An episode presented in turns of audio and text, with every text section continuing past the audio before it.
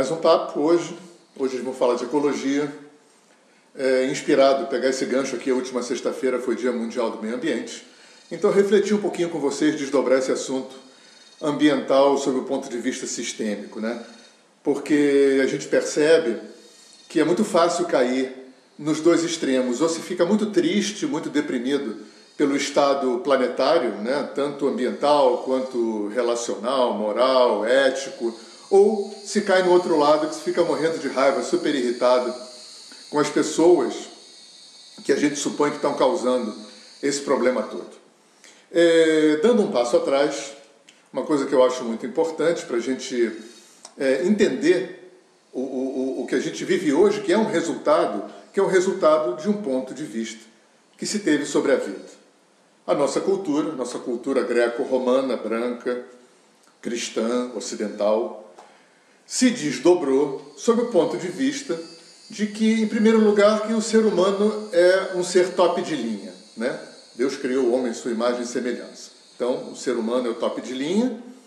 A Terra foi criada para servir ao homem, né? como se fosse um shopping center, né? para esse homem top de linha usufruir. Né? Tanto que no Gênesis fala, eu que vos dei todas as ervas que dão sementes sobre a terra. Então, nós nos transformamos em usuários do planeta. Então, sob esse ponto de vista, quando eu olho para o estado planetário que o mundo se encontra hoje, é, eu não fico perplexo. Porque o que essa resultante, o que a gente vive hoje, é exatamente o reflexo desse ponto de vista que há dois mil anos vem se desdobrando. Nós somos o máximo e isso aqui, essa maravilha de planeta, é um shopping center que Deus fez para nos servir.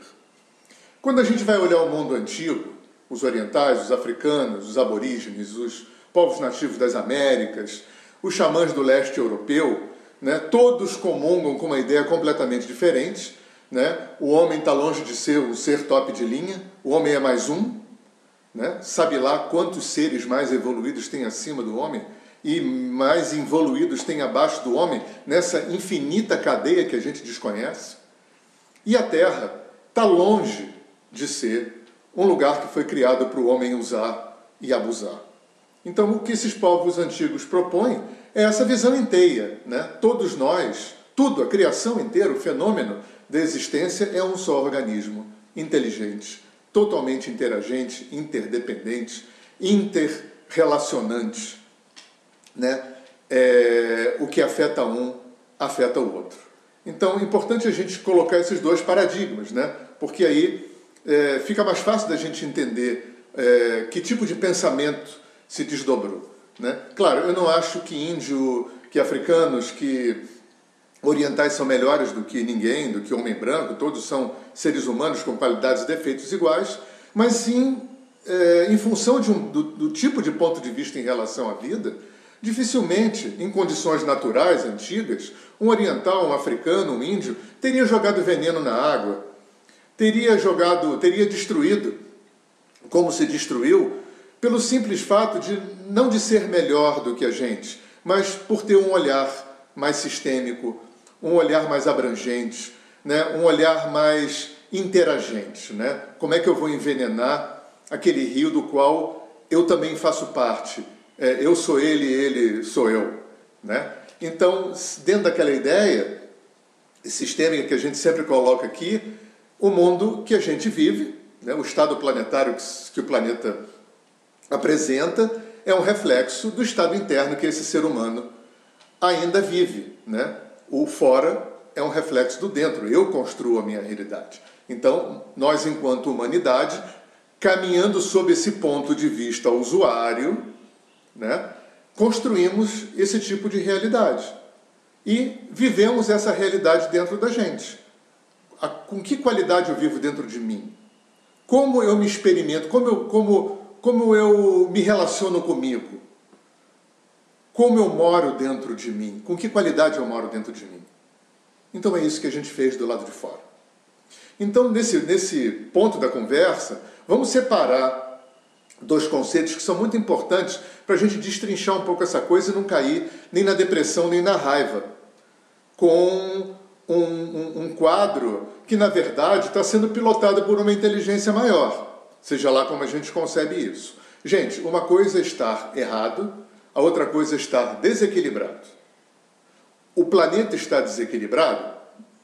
Desequilibrado? Profundamente. O ser humano está desequilibrado? Profundamente. Agora, está errado o que está acontecendo? Porque se a gente entrar nessa seara do está errado, né? Vamos falar de brincadeira mais sério. Então Deus errou?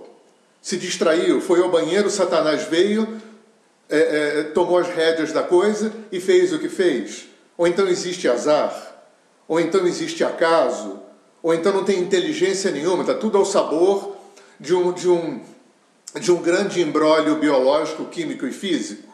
Eu não acredito mais nisso. Eu acredito que toda essa existência, que é um organismo só, é inteligente e consciente.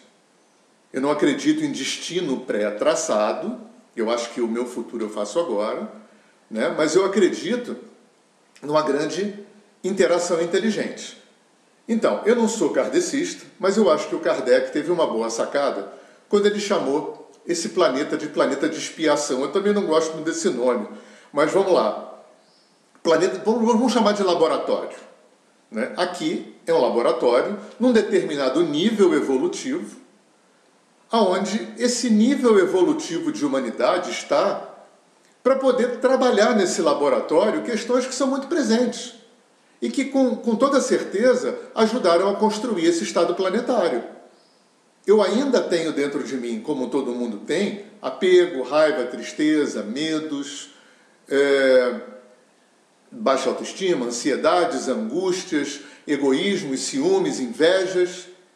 Olha que lugar perfeito que eu estou para treinar. Eu não estou aqui para crescer, eu não estou aqui para evoluir. Então, gente, eu tenho que ter resistências, exercícios, obstáculos. Então, olha que lugar perfeito, cheio de desequilíbrios de toda espécie, desequilíbrios humanos, éticos, morais, desequilíbrios ambientais, Olha quanto material de trabalho o universo me dispõe nesse laboratório para poder trabalhar. Eu conheci um, um, um, mestre oriental que dizia que é, pega a humanidade nesse estágio que ela está, leva para o paraíso, ela transforma no inferno rapidinho. Né? Se desse para zerar o planeta e voltar a ser aquele jardim do Éden e botasse esse mesmo tipo de humanidade, ia transformar no mesmo quadro desequilibrado que a gente está vivendo, porque a questão é interna. Então, estamos no lugar perfeito para treinar as questões que a gente ainda carrega. Aí sempre me faz essa pergunta: ah, então é para sentar e não fazer nada? Não. O fio da navalha é muito mais complexo. Né? Ninguém falou que aqui está errado, ninguém falou que a gente tem alguma obrigação de salvar alguma coisa porque a gente nem tem certeza se tem alguma coisa para ser salva. Né? Se, o, se tudo é inteligente, né? vamos, vamos olhar com esse olhar animista que os orientais, os índios, os africanos têm. Os vegetais são seres conscientes, os minerais são seres conscientes. Consciência não é atributo de um cérebro humano cheio de neurônios. É claro que essa mesma consciência vai se expressar em N, milhares, infinitos níveis diferentes.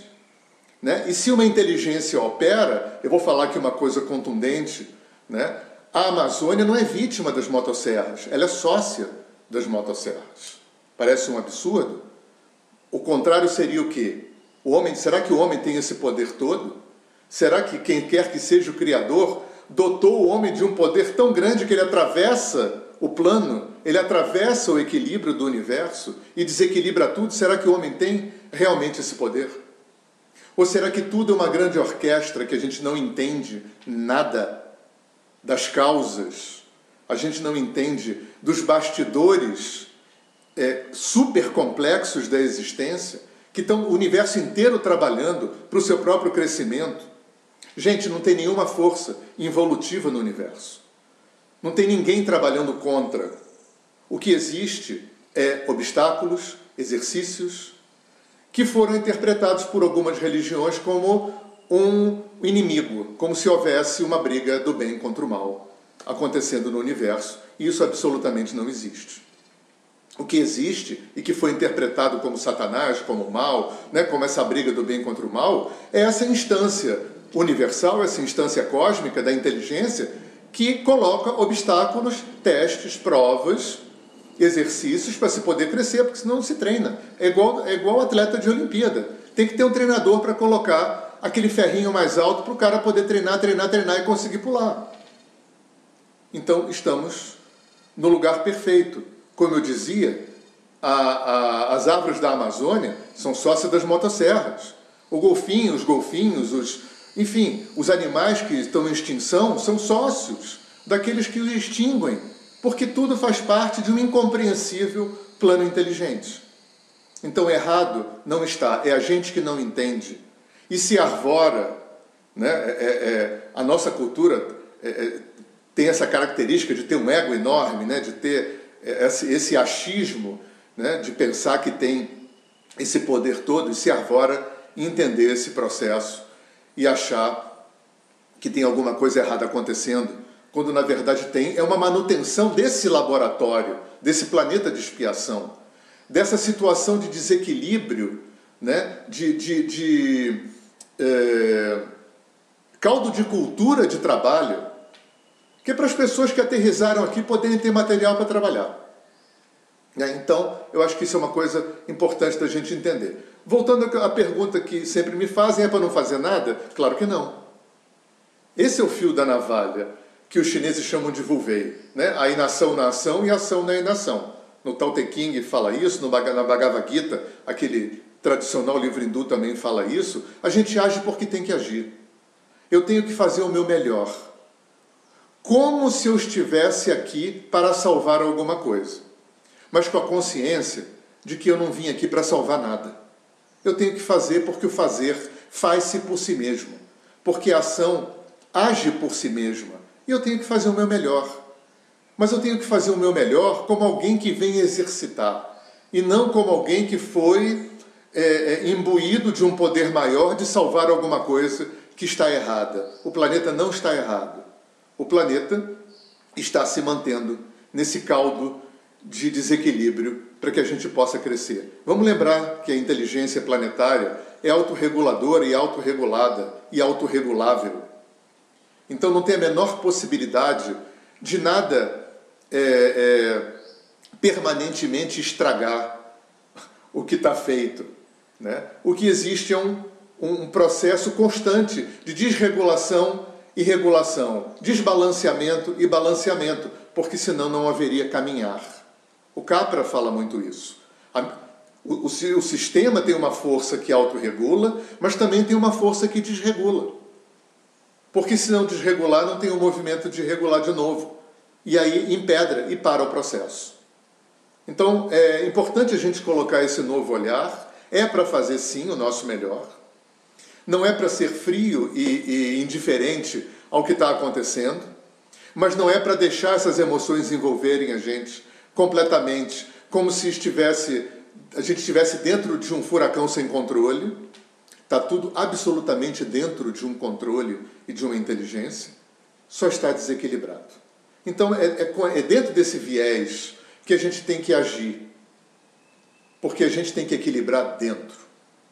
É esse o olhar que os povos antigos vêm convidar a gente. Usa o mapeamento do fora, isso é autorreferência, como eu falei no vídeo passado usa o mapeamento do fora para trabalhar o que o fora está refletindo dentro de você, a ecologia interna, porque é a única que você pode efetivamente mudar.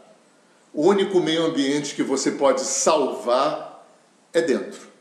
O fora você não pode, porque não tem nada errado acontecendo. O desequilíbrio está fora, o desequilíbrio está dentro. Só que o desequilíbrio fora é um reflexo do desequilíbrio dentro, porque foi o desequilíbrio dentro que criou o desequilíbrio fora, justamente para mostrar para a gente aonde a gente tem que lançar o nosso olhar e fazer a nossa ecologia interna. Porque a única pessoa, a única coisa que a gente pode mudar somos nós mesmos. Né? Então, é bacana, vamos continuar a nossa ação ecológica, vamos continuar a expandir a nossa consciência nesse sentido. Né? Aquela, aquela frase que eu acho muito bacana, é, pensar globalmente e agir localmente, mas sempre dentro dessa compreensão, dessa consciência de que o fora é um reflexo do dentro. E que A única instância que eu posso realmente mudar é essa instância interna. E o fora só vai mudar, e o fora só vai melhorar quando esse dentro melhorar. Ok? Então fica aí esse material para reflexão. Né? Até a próxima semana com o próximo vídeo. Um grande abraço.